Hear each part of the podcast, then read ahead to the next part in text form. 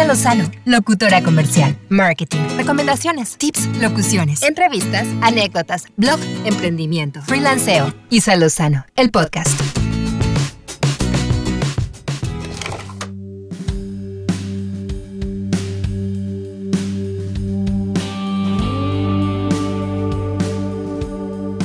Hola, ¿cómo estás? Bienvenido al episodio 26 de Isa Lozano, el podcast. Llegamos a un episodio más y hoy vamos a platicar de los términos y condiciones de compra para tus clientes. Qué importante es que sepamos, primero que nada para nosotros, dónde estamos parados, en qué consisten nuestros servicios, dónde empieza y dónde termina nuestra responsabilidad con nuestros clientes. Los términos y condiciones son una herramienta que te va a permitir establecer de manera clara y precisa en qué consisten los servicios que tu empresa ofrece a tus clientes. Y realmente son muy importantes porque te pueden proteger de posibles responsabilidades y montar una defensa adecuada cuando te enfrentes a alguna reclamación o denuncia por parte de un consumidor. Pero esto no va enfocado a, ver de qué manera no responderle al cliente, sino que esté tan bien delimitado en qué consiste y hasta dónde llega tu responsabilidad para dejarlo claro y si hubiera alguna discrepancia, pues puedas defenderte y demostrarle al cliente que efectivamente y por escrito, hasta ahí llegaba tu responsabilidad o la cobertura de tus servicios. Un acuerdo de términos y condiciones te va a permitir ofrecer en un solo lugar toda la información clave que tus clientes necesitan, pues antes de contratar tus servicios o de realizar una compra. Es para dar de alguna manera claridad sobre lo que tu empresa ofrece a los consumidores y lo que esperas de ellos a cambio. Porque también como empresa esperamos cierto comportamiento o cierta respuesta de nuestros clientes. Además también te va a permitir dejar esclarecido con mucha exactitud cómo se va a realizar el proceso de compra o la contratación, cuáles son los términos de pago, cómo se van a resolver las controversias en caso de que pudiera surgir alguna, entonces todo esto te va a permitir dejar establecido con más exactitud cómo se va a realizar el proceso de compra o de contratación, cuáles son los términos de pago, los métodos, ¿no? Cómo se van a resolver las controversias en caso de que pudiera surgir alguna. Ahora, no todos los negocios son iguales, obviamente hay giros distintos, servicios de todo tipo, por eso, las políticas de servicio no pueden ser las mismas. No es algo genérico que puedas descargar de internet y decir, listo, ya tengo mis políticas. No, no se maneja así, pero un acuerdo de términos y condiciones debe tener elementos como los que te voy a mencionar a continuación. Primero, una breve descripción general en un documento. Este documento lo puedes tener físicamente, lo puedes enviar por correo, lo puedes tener en tu página de internet. Número 2. Información de la empresa. Esto también va a dar certeza a tus clientes, saber con quién están tratando. Número 3. Productos o servicios proporcionados. ¿Qué es lo que ofreces como empresa?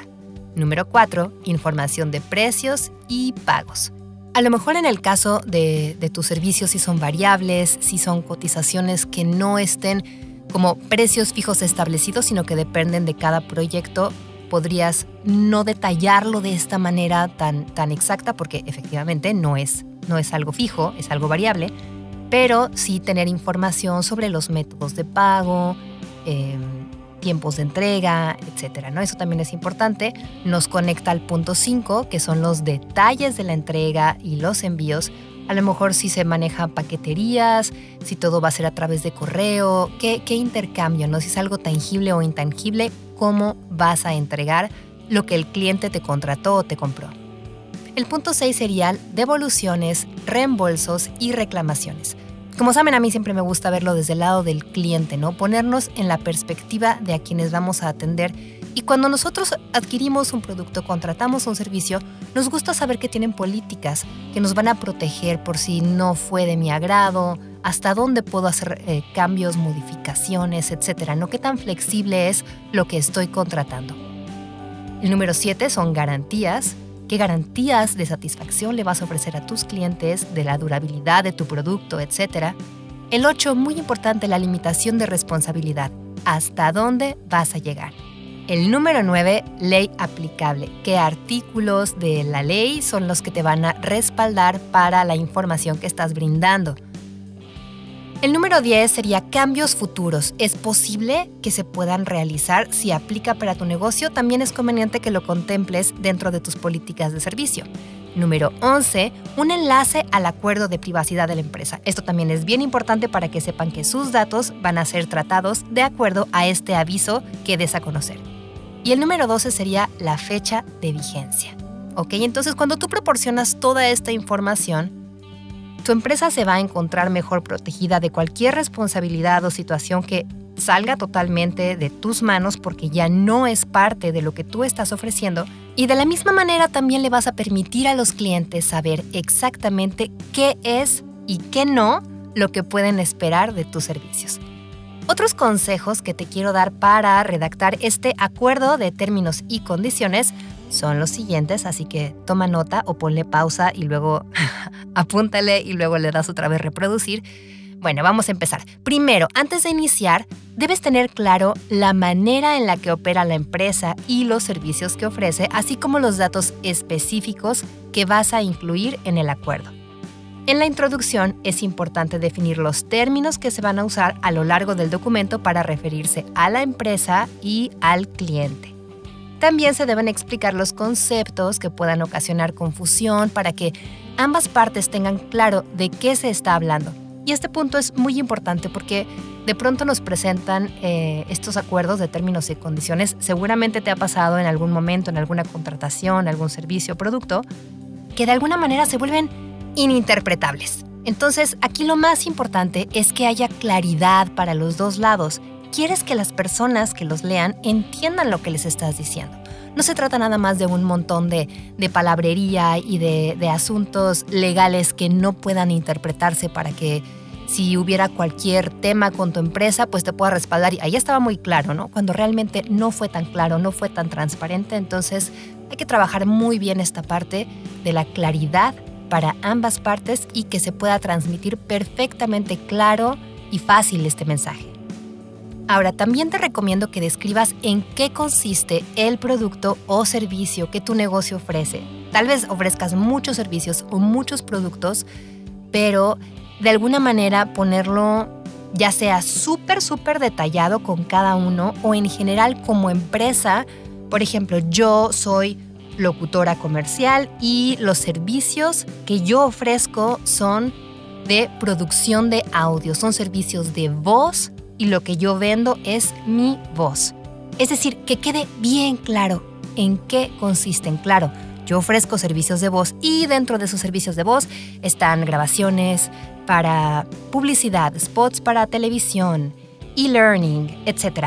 Ya se, se va a describir cada categoría, a lo mejor eso lo puedes también detallar mucho más en tu página donde puedan entender exactamente cuáles son tus servicios. Pero en este acuerdo que quede bien claro que son específicamente ese rubro que tú abarcas y también qué no incluye. Si yo soy arquitecto, yo te voy a entregar planos, te voy a hacer el diseño, toda la parte de, de ingeniería. Si no la incluye, no te lo voy a poner. Entonces, importante mencionarlo. Si yo tengo una agencia de viajes, bueno, pues toda la asesoría, la compra de los boletos, de tal, pero a lo mejor yo no te incluyo las entradas en destino a las atracciones a las que tú quieras ir. Solamente te voy a incluir los traslados, te voy a incluir el hospedaje, etcétera. ¿Qué sí y qué no incluye? Así perfectamente el cliente le queda claro qué es lo que puede esperar y no se da lugar a malas interpretaciones que posiblemente puedan generar disputas más adelante. Y otra cosa que es muy importante y no podemos dar por sentado por el simple hecho de que nosotros lo tengamos es cerciorarnos de que nuestro cliente sepa que existe un acuerdo de términos y condiciones. Por eso es importante exhibirlos en un lugar en el que todos puedan verlo, ya como te comentaba hace un momento, si tu negocio tiene atención directa al cliente, bueno, pues entonces mostrarse en un lugar accesible y legible. Si vas a realizar un contrato formal para la prestación de tus servicios, los términos y servicios deben aparecer entre los documentos que el cliente firmará. O bien mencionar que este texto lo pueden encontrar en qué dirección web para consultarlo. Si tu sitio web tiene los términos y condiciones, pues deben mostrarse en lugares que sean visibles, a lo mejor lo puedes incluir dentro del menú principal, en el pie de la página del sitio, ¿no? En el footer hasta abajo, ahí puedes poner también una liga que acceda a esta información. También puedes colocar una casilla de aceptación de términos y condiciones antes de que los clientes completen la compra. Y bueno, así también te vas a asegurar que están de acuerdo con las cláusulas antes de pagar. Y estoy segura que muchos de los que me escuchan lo han hecho, yo lo he hecho, que nada más le damos clic en la casilla de términos y condiciones sin leer. Así es que mucho ojo Obviamente estamos pues de alguna manera confiando a ciegas o dando por hecho que estamos tratando con una empresa o un prestador de servicios que pues no nos quiere tomar el pelo, que no quiere abusar de nosotros como consumidores o como clientes, pero no tenemos la certeza, así es que procuren también darse el tiempo de, leer y de entender estos términos y condiciones antes de dejarse llevar por el rush de la compra y, y no ver a detalle qué es lo que nos está amparando o lo que nos están comunicando en estos términos. Recuerda, es muy importante que la redacción de todo ese texto sea comprensible para tu cliente sin utilizar términos rebuscados. Hazlo lo más amigable posible. Y por último te recomiendo que busques asesoría legal para que un profesional te ayude a revisar las cláusulas establecidas y así puedas tener la certeza de que las condiciones que impones están dentro de la ley y por supuesto que protegen a tu empresa de posibles responsabilidades, pero también poniéndote en el lugar del cliente y que estás prestando un servicio que realmente tiene como primer motor la satisfacción de tus clientes. Entonces, pues con este tipo de acuerdos vas a ayudar a proteger tu negocio y a establecer una base legal para ti y para tus consumidores. Y aunque no puedes controlar, como te decía, que los clientes realmente lean los términos y condiciones en su totalidad, pues al menos vas a poder tener la confianza de que este acuerdo te va a ser de ayuda si alguna vez surgiera alguna inconformidad por parte del cliente y que sepa que era algo que ya estaba establecido y sobre todo que tuvo el acceso o la facilidad para acceder a esa información antes de realizar su compra. Para mí es muy importante siempre poner al, cliente primero como, como motor de muchas cosas, ¿no?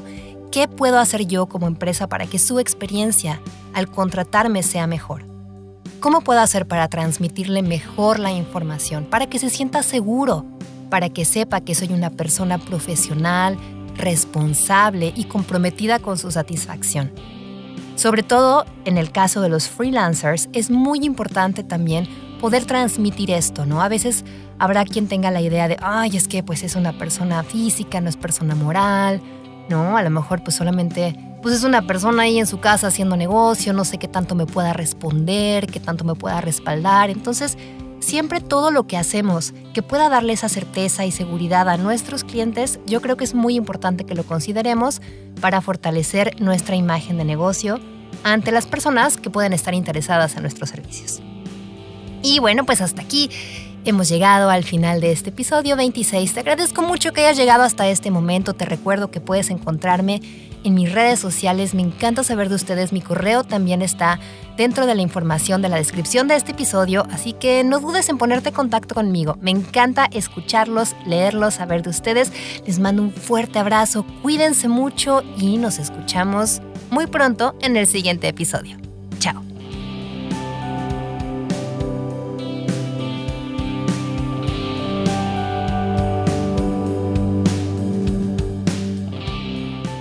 Lozano, locutora comercial, marketing, recomendaciones, tips, locuciones, entrevistas, anécdotas, blog, emprendimiento, freelanceo. Isa Lozano, el podcast.